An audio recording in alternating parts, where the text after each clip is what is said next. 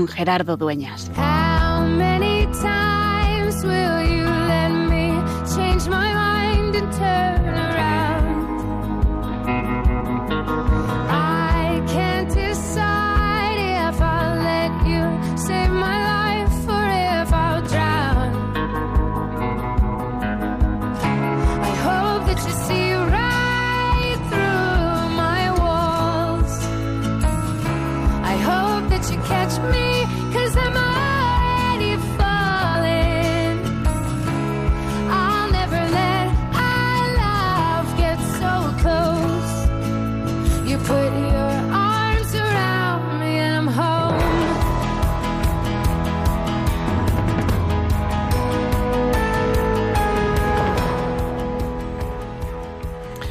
Acompañar en la soledad. Este tema va a estar con nosotros a lo largo de toda esta campaña del año 2020, la campaña del enfermo que se extiende pues desde el martes pasado que celebrábamos la solemnidad, la festividad de la Virgen de Lourdes hasta el próximo 17 de mayo, que culminaremos la campaña del enfermo con la celebración del sexto domingo de Pascua. Y es que, como ya hemos dicho muchas veces y hemos dedicado incluso algún programa, la soledad es una de las grandes enfermedades de nuestro tiempo. Hoy queremos ir un poco más allá, no solo quedarnos en la situación sociológica de tantas personas y seguramente muchas de las cuales nos están escuchando ahora, que se sienten solas, que no tienen a nadie o que en el fondo necesitan con quién compartir aquello que es importante para ellas, sino ir también a esas raíces antropológicas. ¿Por qué nos sentimos solos? Porque a veces rodeados de gente, llenos de personas a nuestro lado, sin embargo, no conectamos con nadie, no tenemos con quién compartir ese latido que mueve la vida. O otras veces, porque estando sin nadie al lado, nos sentimos plenamente acompañados, amados, valorados. En el fondo es descubrir el misterio del ser humano y es que la soledad no es un problema de por qué, sino de sentido de la vida, de para qué. Y por lo tanto, como podemos ir reflexionando, no se trata solo de acompañar, de pasar el rato, que también está muy bien, sino más allá de dar sentido, de cuidar, en definitiva. Los datos son escalofriantes, el número de personas que viven solas en nuestro país, el número de personas que se encuentran solas, y no digamos si además esos datos los cruzamos con la ancianidad, con la enfermedad, de tantas personas que mueren incluso solas en ese momento que es el momento del final de esta vida. ¿Por qué lo hacemos? Porque en una sociedad cada vez más conectada, en la que tenemos más posibilidades de compartir, de estar unidos los unos a los otros en esto que se ha venido a llamar que hemos hecho una aldea global? ¿Por qué parece que estamos pared con pared y sin embargo no nos conocemos? En todo eso queremos profundizar por el mero hecho de saber, pero sobre todo para aprender a cuidar mejor, para aprender a acompañar, para aprender a sostener y a dar sentido. Porque hoy, en soledad, como siempre, es también tiempo de cuidar.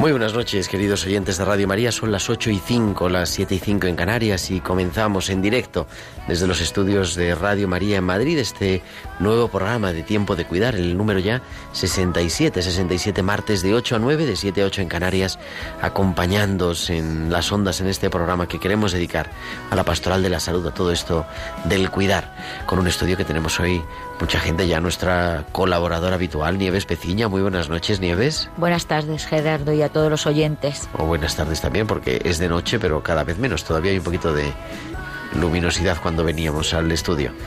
También ha venido recién llegada desde el Reino Unido Margarita Vargas. Buenas noches, Margarita. Buenas noches, queridos oyentes. Y al otro lado del cristal, y haciendo que todo esto suene tan estupendamente bien, Javier Pérez. Muy buenas noches, Javi. Buenas noches, Gerardo.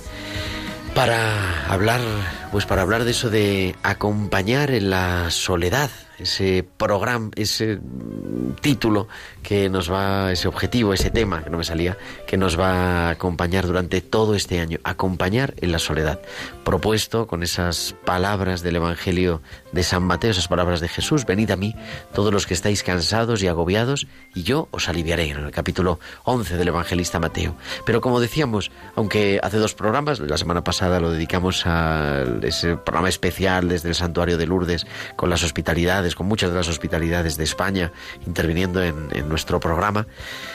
Hemos abordado el tema de la soledad, lo vamos a seguir abordando, pero hoy queremos dar un paso más, que es esas raíces antropológicas que tiene la soledad. Y vamos a hablar con un experto, con un filósofo muy interesante de escuchar y que os invito a que prestéis mucha atención. Queremos que nos contéis cosas, queremos que nos escuchéis, pero también que nos enviéis vuestros mensajes, Margarita. Podéis comunicar con nosotros con vuestros comentarios en nuestro correo electrónico tiempo de cuidar arroba radiomaria.es y en las redes sociales. En Facebook somos Radio María España y en Twitter arroba Radio María Spain. Y podéis publicar vuestros comentarios con el hashtag almohadilla tiempo de cuidar. Y también tenemos nuestro WhatsApp. Además, nos podéis enviar vuestros mensajes únicamente durante la emisión en directo eh, del programa a nuestro WhatsApp 668 594 383. El 668 594 383. Pues ya tenemos todo preparado, las 8 y 8, las 7 y 8 en Canarias, y nos vamos a estos hospitales con alma, con Valcisa.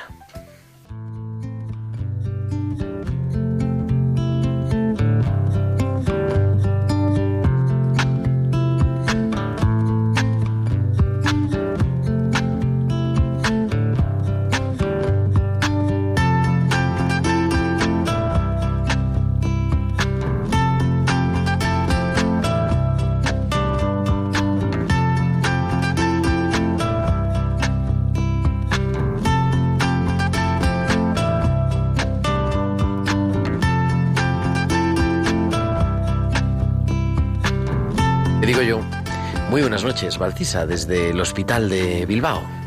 Buenas noches, Gerardo. ¿Quién quiere ser un enfermo? Existe una gran diferencia entre estar enfermo y ser un enfermo. Es muy duro ver las caras de resignación que por una cuestión u otra hacen que una persona pase de considerarse sana a enferma. Caras que muchas veces están demacradas por el sufrimiento padecido. Hoy, una paciente me ha dicho que es posible desafiar a las leyes de la ciencia y encontrar tratamientos que acorten días de la estancia hospitalaria. No creo que se pueda decir, médicamente hablando, que sea un tratamiento convencional, pero sí que lo definiría como el tratamiento más poderoso y milagroso. No tiene fórmulas especiales y ni siquiera prospecto, pero todos los pacientes que lo experimentan lo recomiendan. El cariño, y más aún si este proviene de los familiares. Nos encontramos en una sociedad en la que tristemente los horarios tan interminables hacen difícil incluso dedicarnos a lo más esencial, la familia. Como le quiso mostrar un niño a su padre. Papi, ¿puedo yo también pillarme días libres para ir al hospital y ver a la abuela? Es curioso cómo los enfermos no quieren dejar pasar la oportunidad de recordarnos lo importante que es luchar, no solo por nuestros sueños, sino por la realidad que estemos viviendo cada día. Me encuentro con pacientes que piensan que su vida está ya acabada, pero otros transmiten una gran energía para luchar. para demostrarnos que el conformismo no lleva a ninguna parte, que aburre no tener un espíritu luchador, que lo que marca la diferencia entre estar enfermo y ser un enfermo es tu actitud. Hasta la semana que viene. Pues hasta la semana que viene, Valcisa, y nos quedamos con eso, con ese producto que es el cariño para cuidar y para acompañar.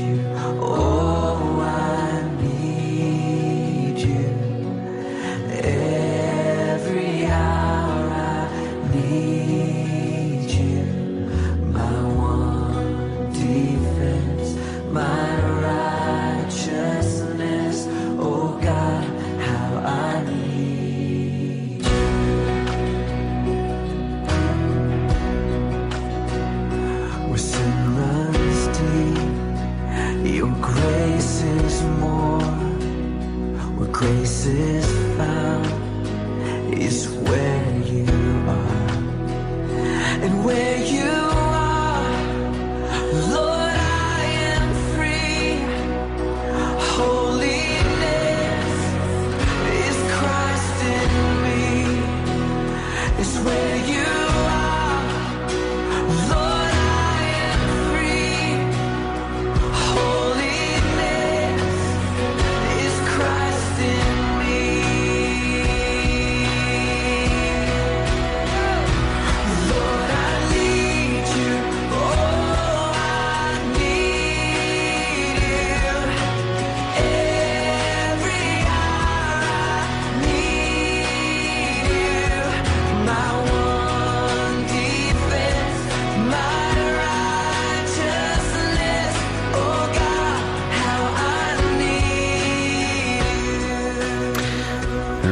Need You, una versión de Chris Tomley para meternos en este tema de la soledad, porque necesitamos también la ayuda y necesitamos la ayuda de los expertos, de los sabios.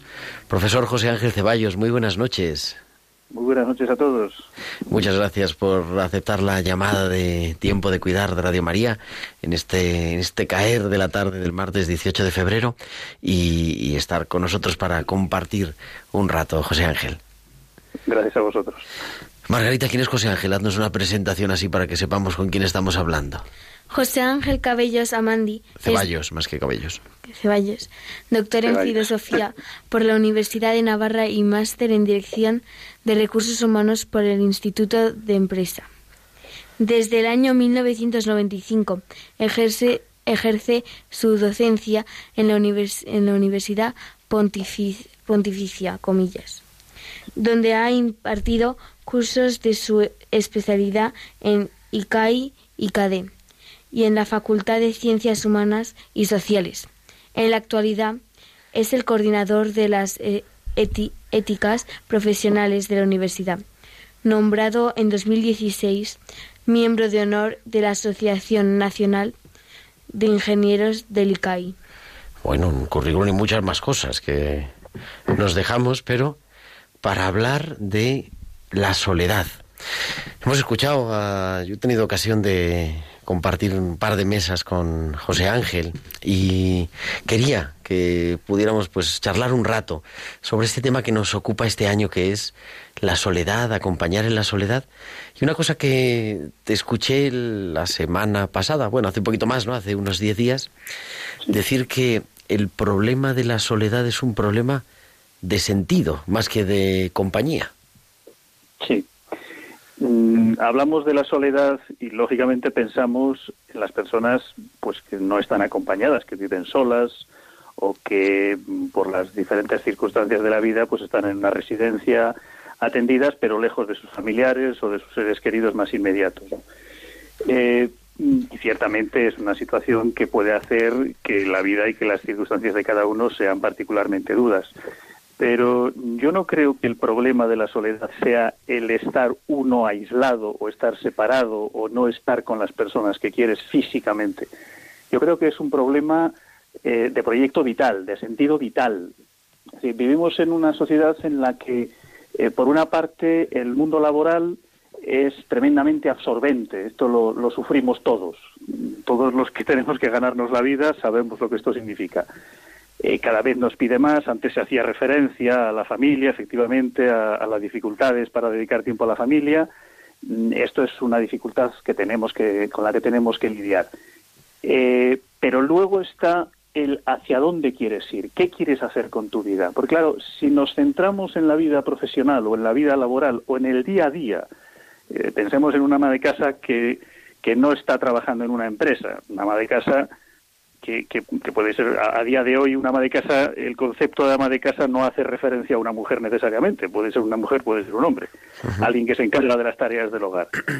Pero tiene que haber algo más detrás, es decir, tiene que haber algo que dote de sentido eso que estamos haciendo, porque es que si no al final eh, termina la jornada, nos metemos en la cama agotados y mm, a veces yo creo que da miedo pensar para qué sirve todo eso que has estado haciendo, no ya un día, sino a lo largo de toda tu vida. ¿no?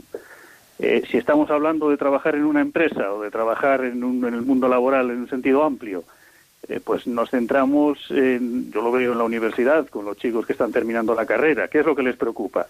Les preocupa un buen puesto, con una buena proyección profesional, eh, con un buen reconocimiento económico.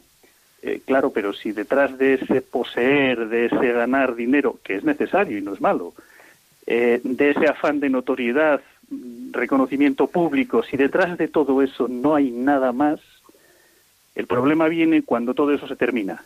Y entonces uno descubre no la soledad, descubre la vacuidad absoluta de su vida. Es decir, el problema de la soledad yo creo que en el fondo es un problema de vacuidad, de vaciedad, si lo decimos así para entenderlo. Uh -huh. eh, uno tiene que saber para qué está en este mundo y si no lo tiene, tiene que esforzarse por buscarle un sentido, porque es que si no, al final es una especie de huida hacia adelante mmm, donde no se sabe muy bien ni dónde estamos ni hacia dónde vamos ni lo que es peor, a dónde llegamos cuando se nos acaba la vida profesional, la vida laboral. En ese sentido, yo creo que es fundamental ese, ese, ese sentido, la, la redundancia en este caso, ¿no? Quizás. Eh, pero, sí. No decía, me recordaba ese, un ejemplo que, que comentabas, ¿no? De esa persona que está hiper pues solicitada a nivel de trabajo, que le llega el momento de la jubilación y que dice, pues es que no me quiero jubilar, ¿no? No, no, ahora qué voy a hacer. Claro claro. Es decir, yo he conocido casos, eh, todos seguro que conocemos casos de gente eh, absolutamente comprometida con su trabajo, que llega a la hora de la jubilación y no se quieren jubilar. Eh, yo he conocido algún caso, por ejemplo, en el mundo universitario. No se quieren jubilar, pero porque le encanta lo que hace. Uh -huh. Bueno, eso, eso se entiende y tiene mucho sentido.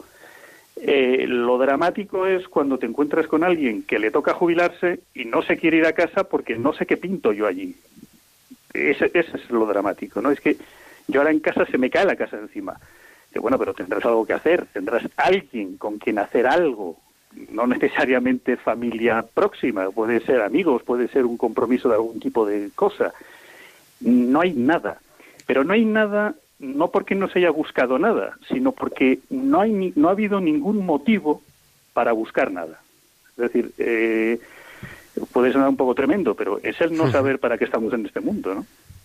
Y por eso hay un tremendo miedo a la soledad y un tremendo miedo al silencio. O sea, parece que tenemos que rellenar todo para que suene, porque es que si, si estoy en silencio, eh, parece que ese vacío eh, pues me atenaza mucho más, ¿no? Eso es lo, es lo tremendo de de la soledad. Yo conozco gente, gente mayor, gente mayor que vive sola, que vive a 500 kilómetros de su familia de sangre más inmediata y que para nada tiene este problema. No, no vive este problema de esta manera. Sabe que hay una distancia física, pero hay un saber que estás ahí, o hay un estar pendiente, hay una relación. No es un problema de proximidad física, que puede serlo también, Eh, pero fundamentalmente es un problema de, tener claro qué hacemos con nuestra vida. Yo creo que ese es el, el. Yo creo que esa es la clave, claro, el- efectivamente. Y además decíamos muchas veces, ¿no? Se puede estar con una profunda soledad rodeado de gente y se puede uno no sentir solo estando sin nadie al lado. Con lo cual no es, solo, no es solo un problema de compañía, es un No, no, problema es- de, sentido y de y además es un problema de la persona que lo está sufriendo, a la que podemos acompañar a, a encontrarle quizá ese sentido, sea cuando sea, nunca es demasiado tarde, pero que no se trata solamente de rellenar el tiempo, de hacer más ruido.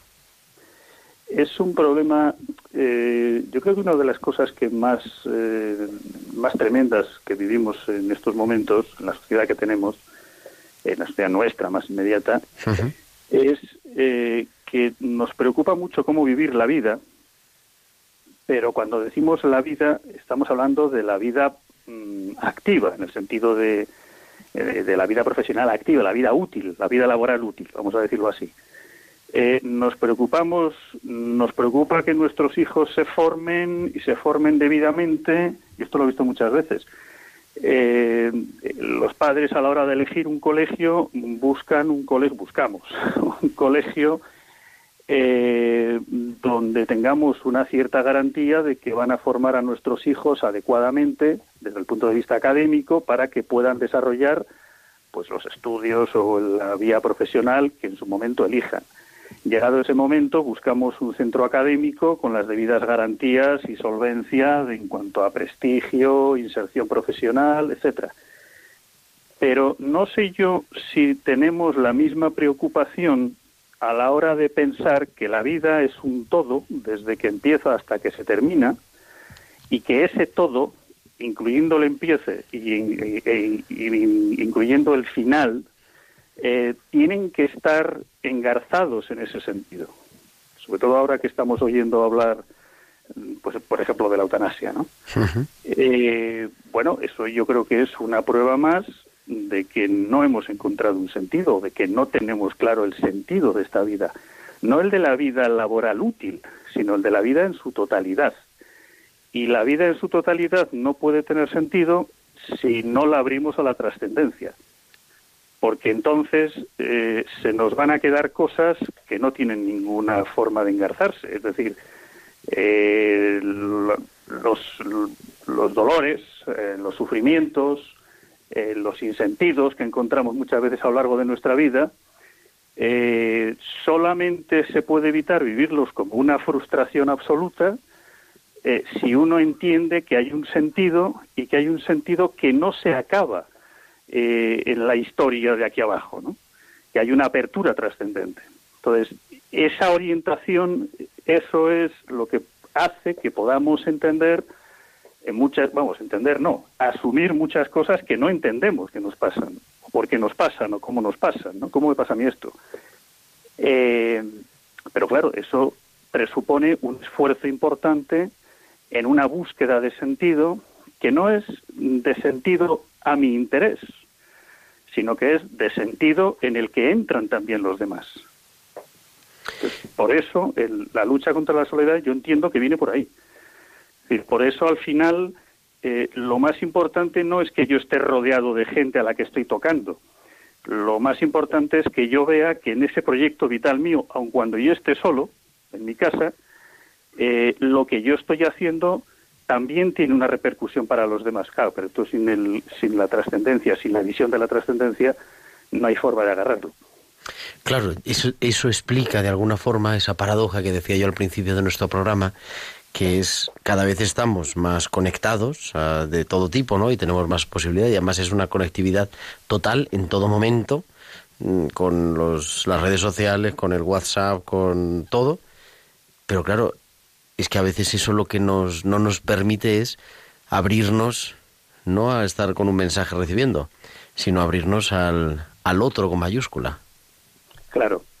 Eh, eh, hombre, las redes sociales son una gran cosa. eh, las comunicaciones electrónicas que tenemos son una gran cosa. Gracias a ellas estamos hablando en este momento. Nosotros. Eso además. y nos están escuchando sobre todo. Y nos están escuchando, efectivamente. Eh, eso es bueno, eso es una cosa estupenda. Es decir, el- las redes sociales o los diferentes sistemas de red social pues son muy útiles porque gracias a eso pues eh, yo puedo hablar con mi madre que está muy lejos de aquí, decir, por ejemplo, ¿no? O puedo comunicarme con ella mandando un mensaje que ella recibe y me contesta, lo cual es fantástico. Pero claro, también es verdad que cuando las redes sociales no las sabemos controlar, es decir, cuando nos controlan ellas a nosotros, eh, eso se convierte en una especie de ruido permanente que además crea adicción eh, y entonces es una vía o una forma justamente de tapar ese vacío que deja esa falta de sentido. Es decir, eh, no importa que yo mm, no sepa muy bien qué hacer en este momento, o qué sentido darle a mi vida, o qué hacer con mi vida, porque en caso de duda, pues mire, cójase usted su red social de turno, empieza a mandar mensajes, a poner los likes o los dislikes, o el me gusta o el no me gusta, o el mandar eh, absolutas eh, tonterías que no sirven para nada y que no deja de ser una pérdida de tiempo que además le estás haciendo perder el tiempo al otro, pero no importa, estás entreteniéndote y estás llenando el tiempo, ¿no? Yo creo que hay una cosa tremenda eh, en esta vida que tenemos, en esta sociedad que tenemos, que mm, por una parte nos quejamos y muchas veces con mucha razón de lo acelerados que vamos, de lo absorbidos que estamos, de que el trabajo cada vez me exige más, de que no tengo tiempo, y por otra parte eh, perdemos tremendamente el tiempo. Es decir, eh, tenemos un montón de tiempo que gastamos en cosas absolutamente intrascendentes que no se sabe muy bien para qué sirven, si es que sirven para algo. No sé si me explico. Eh, y en el fondo, yo creo que detrás de eso lo que hay es justamente el sinsentido. Es decir, estoy tapando el sinsentido, estoy, estoy haciendo ruido para evitar ese silencio que voy a tener si no, porque como ahora no estoy haciendo nada, eh, si yo me siento, si yo llego a mi casa, me siento en el sofá y no hay nadie y no pongo la televisión y me quedo en silencio un momento, el, silencio eh, es atronador, vamos a decirlo así. Eh, claro, si no hay un sentido detrás, si no hay un, eh, por ejemplo, dar gracias por el día que he tenido, aunque haya sido desastroso y que podría haber sido peor, seguro. Eso Eh, seguro. Si no hay un ofrecer eh, ese día que he tenido, porque ha sido desastroso a lo mejor, ¿no? Si no hay nada de eso, si uno no es capaz de hacer nada de eso, eh, claro, se le cae el techo encima, hay que poner rápidamente la televisión o engancharse al teléfono y empezar a dar las teclas. Quizá el, el- esta mañana me ha pasado una situación. Estaba en clase, los, mis alumnos son más, más pequeños que los tuyos, donde en secundaria, daba los exámenes y una chica pues ha suspendido el examen. Y entonces se ha echado a llorar, tal. E inmediatamente todo su grupo de amigas, bueno, era como un drama, es que está llorando. Digo, bueno, no pasa nada, si no pasa nada. No nos consentimos ver que el otro pueda sufrir ni lo más mínimo. Y de hecho, intentamos esconder el sufrimiento, no digamos la enfermedad y ya no digamos la muerte, ¿no? Porque quizá es ese enfrentarnos con pues con nuestra finitud, con nuestra limitación y con que por mucho que nos vendan que aquí todo es maravilloso y que muchas veces lo es, que aquí las cosas van mejor y que vamos a y podemos ir saboreando de alguna forma también el reino de Dios, que es cierto, pero que este mundo es finito y se acaba y que el sufrimiento, el dolor, la enfermedad se hacen presente en nuestra vida. Y si los Claro. dedicamos siempre a taparlo, pues cuando llega no sabemos cómo enfrentarla. Es que fíjate la paradoja, Gerardo. Eh, vivimos una sociedad en la que acabar con la vida en su inicio eh, se defiende como derecho, acabar con la vida en su final se defiende como derecho, pero, claro, el problema es que la frustración pun- puntual por algún tipo de motivo, en este caso un suspenso ese, por ejemplo, ¿no? O tantas otras cosas. Una cosa menor realmente. Es que Claro, esa frustración hay que aguantársela y seguir para adelante. Entonces, esa es la que no soportamos, porque no podemos acabar con ella.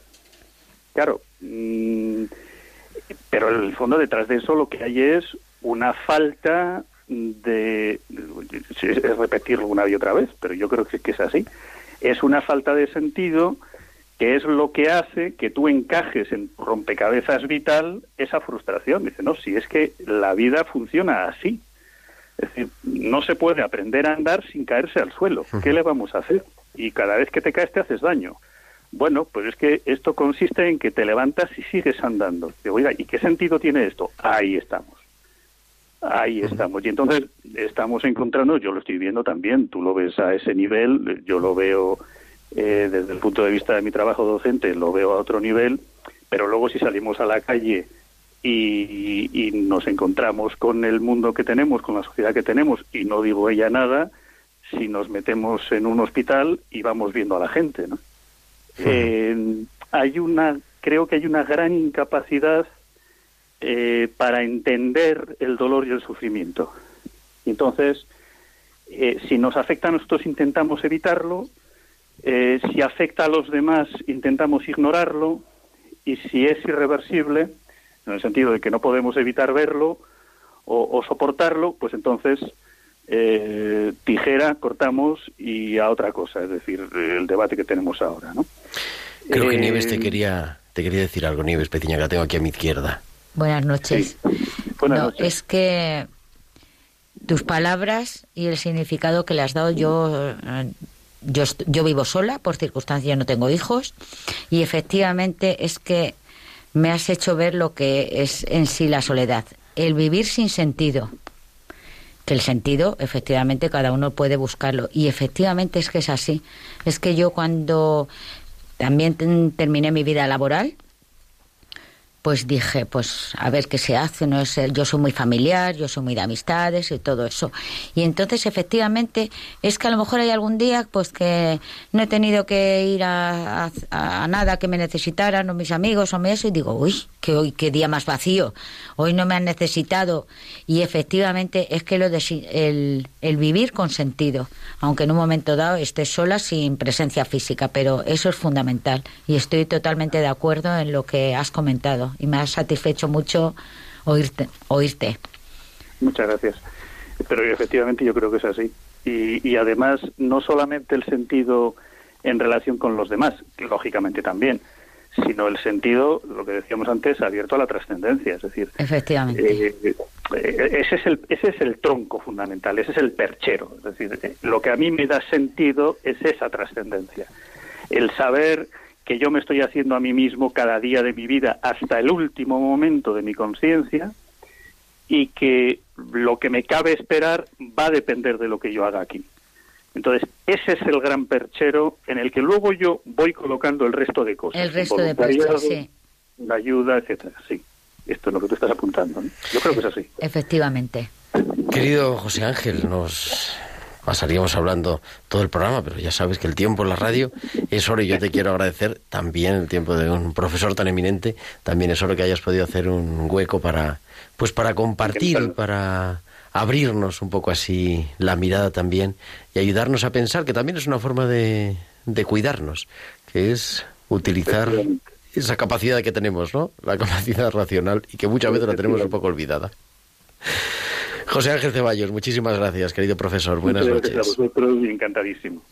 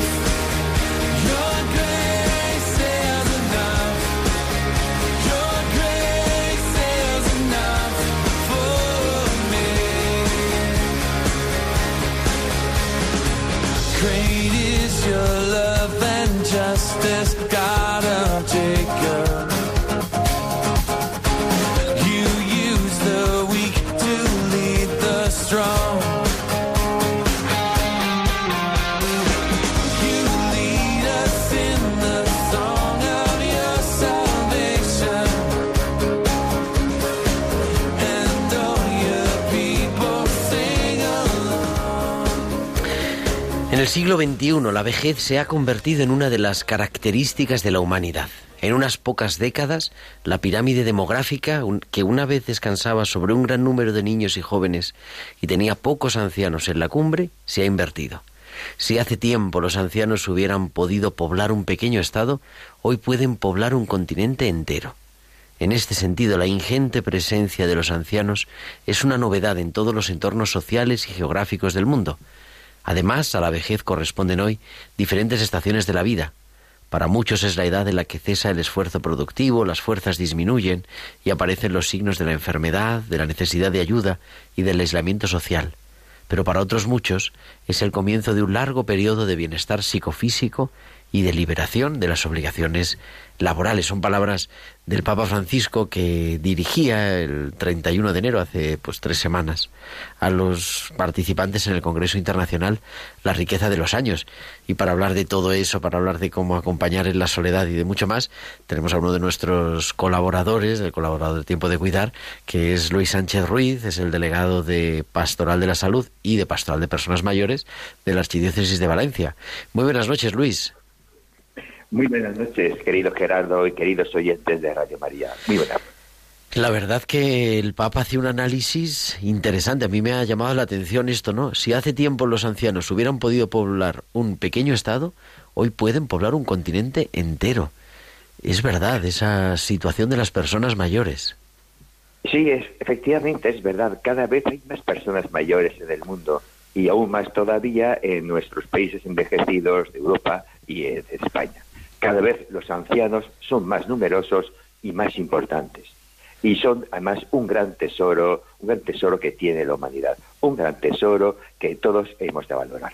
Por eso su santidad el Papa Francisco ha querido hacer que este, este primer Congreso Mundial de la Pastoral de Personas Mayores se titulara precisamente así, La riqueza de los años. Es bonito ese nombre, ¿verdad? La riqueza de los años. Claro que sí, porque como bien dice el Papa Francisco, es la riqueza de las personas, de cada persona que tiene a sus espaldas muchos años de vida, de experiencia y de historia. Es un tesoro precioso que toma forma en el camino de la vida de cada hombre y mujer, sin importar sus orígenes, procedencia, condiciones económicas o sociales, porque la vida es un regalo. Y cuando es larga, es un privilegio para uno mismo y para los demás. Palabras preciosas que nos recordó precisamente el Papa Francisco hace unos días.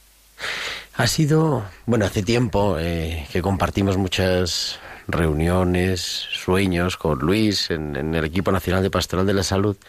Y yo me acuerdo de las primeras veces que siempre nos presentábamos, ¿no? Bueno, pues delegado de Pastoral de la Salud de no sé dónde, delegado de tal. Y él siempre decía, delegado de Pastoral de la Salud y de personas mayores.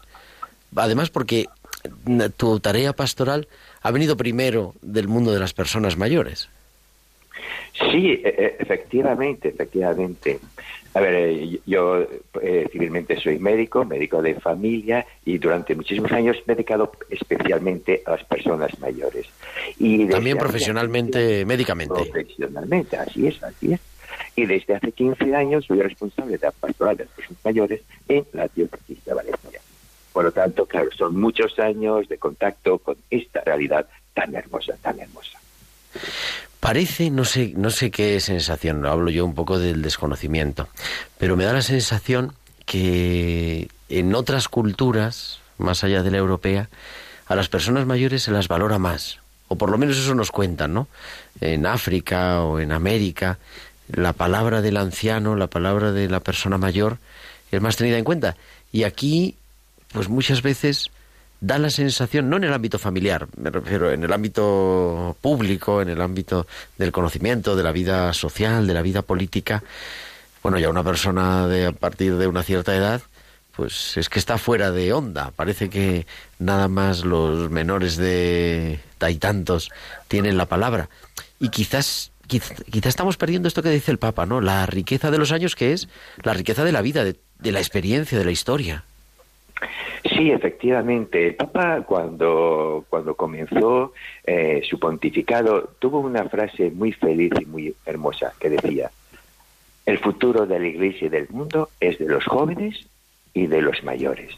De los jóvenes, porque lo tienen que construir, y de los mayores, porque les tienen que enseñar a construir un mundo nuevo a los jóvenes con la sabiduría de la experiencia de la vida iluminada por una frase preciosa que encierra la unión intergeneracional de los jóvenes y los mayores, que es lo que precisamente producirá el futuro de la Iglesia.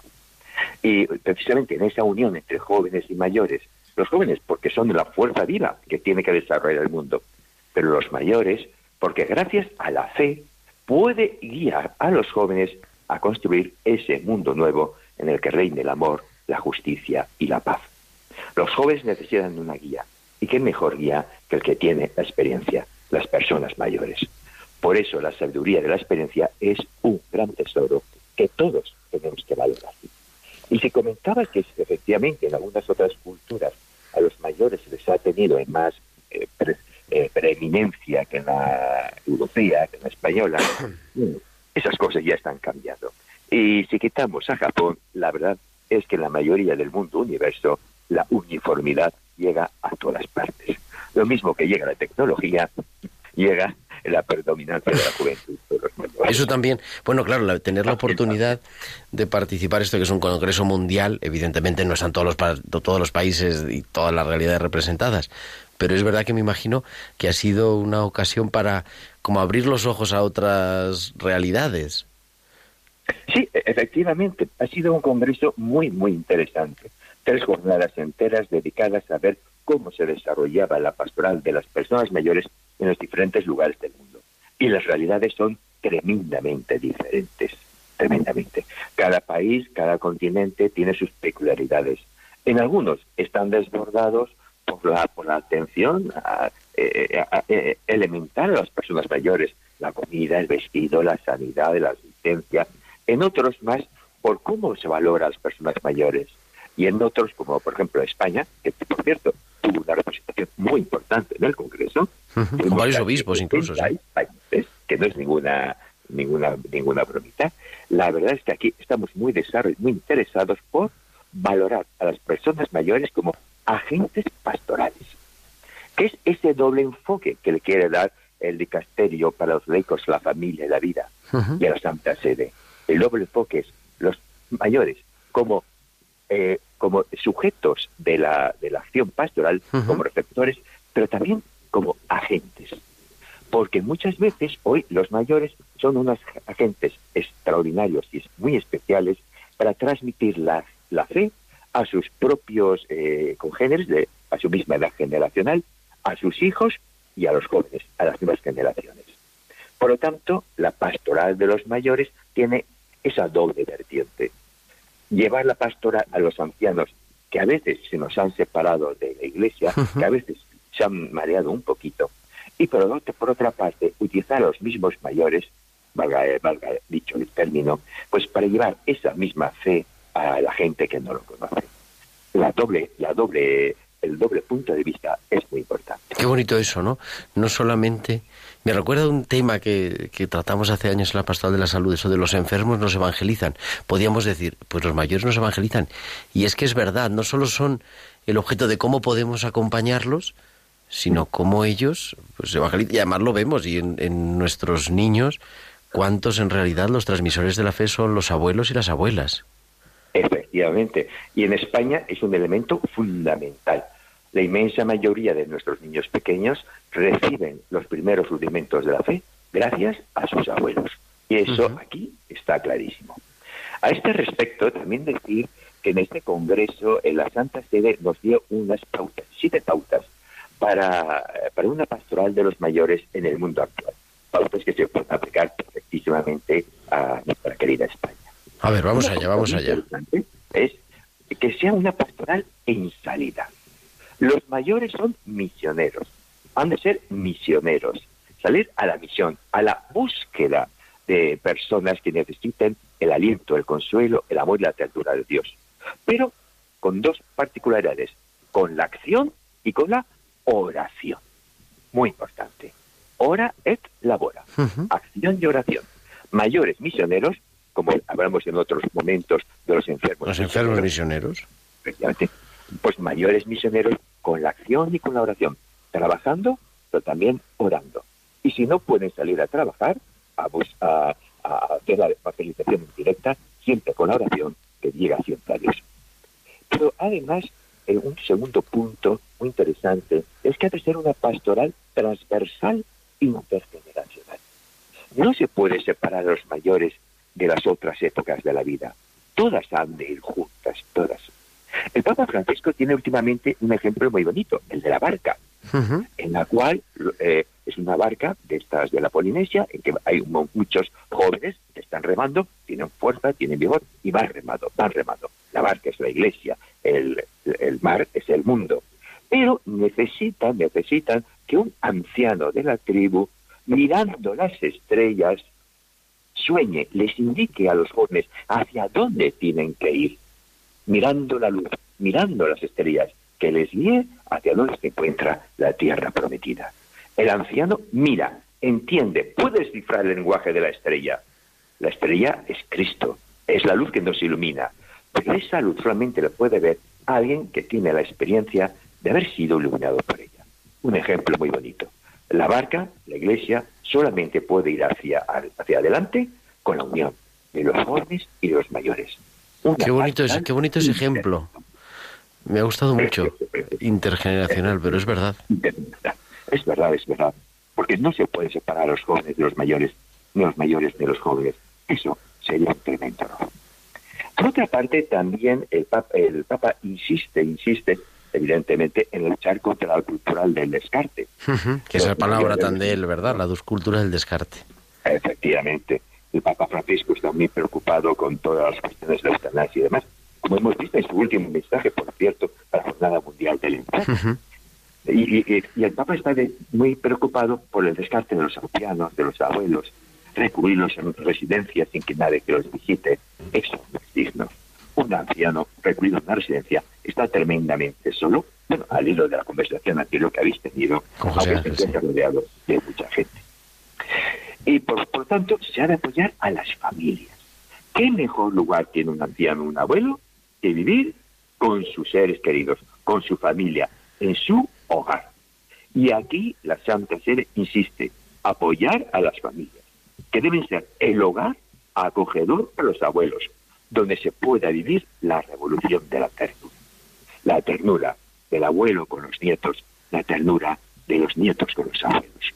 ¿Qué mejor lugar para vivir? ¿Qué mejor lugar para transmitir la fe? ¿Qué mejor lugar para hablar de Cristo y del amor? que el hogar donde conviven todas las generaciones, las tres generaciones, abuelos, padres, nietos. Es un gran valor. Y con ello, cómo no, pues la valoración de los dones y carismas de los mayores en el apostolado.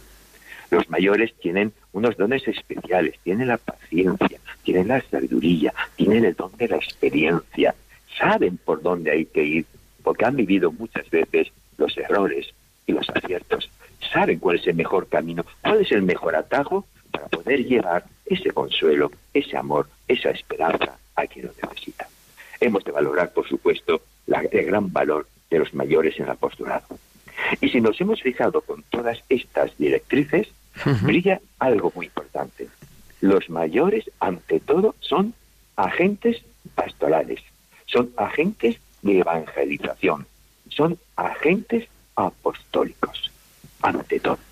Es cierto que cuando son muy mayores, que cuando son dependientes, que cuando están muy enfermos, son receptores. Pero el enfoque actual y del futuro de la pastoral de los mayores es no para los mayores, sino de los mayores. La pastoral que hacen los mayores con los mayores, los jóvenes y todas las generaciones. De hecho, la vida en nuestras parroquias hoy día ya sería, eh, vamos a ver, inimaginable si los no mayores. tuviéramos la colaboración de las personas mayores. Es verdad, es verdad, es verdad. Y en Pastoral de la Salud también lo vemos en, en muchos de nuestros grupos, ¿no?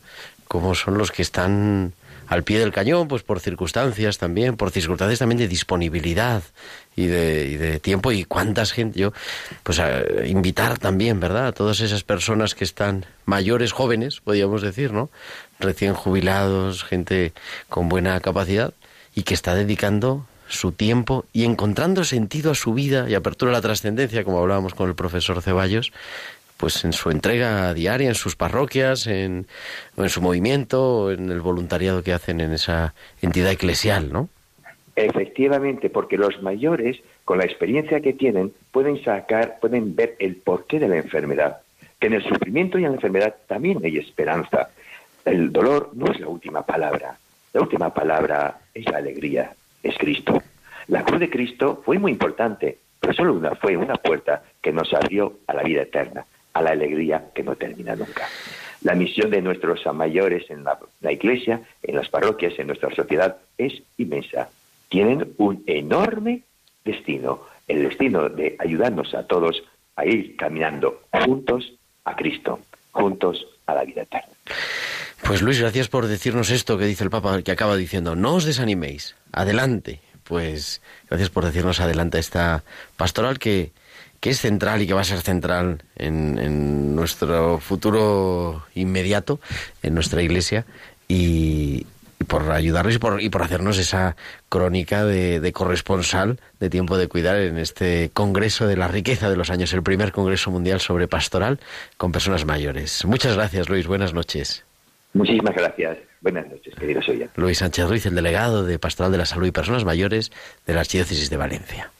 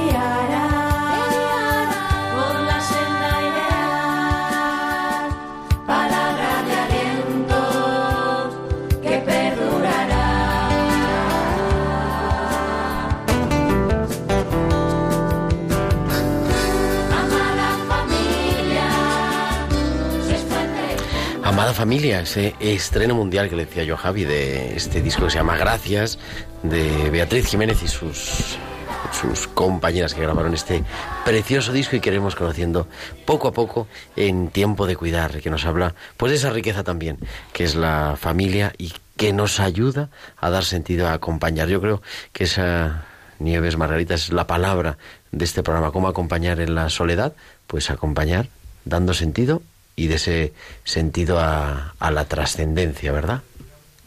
Efectivamente. Y otra cosa que he sacado en conclusión muy bonito, como decía el Papa Francisco, la riqueza de los años. Eso, eso hay que valorarlo en todas las sociedades y que intentemos que no se vaya perdiendo.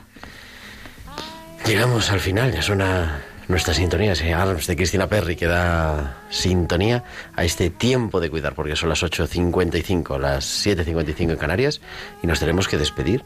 Muchísimas gracias a Javier Pérez en el control, muchas gracias Nieves Peciña, muchas gracias, buenas noches también a Margarita Vargas y nos encontraremos la próxima semana, será el martes 25 de febrero a las 8 de la tarde, las 7 en Canarias, y viajaremos hasta Kenia, a Turkana, un programa bien interesante. Así que en una semana estamos aquí otra vez. Ahora os dejamos en directo también con cuarto de lectura con Rafael Roldán y Daniel Pernudo. Hasta la semana que viene. Cuidaros, que descanséis. Un abrazo de vuestro amigo el diácono Gerardo Dueñas.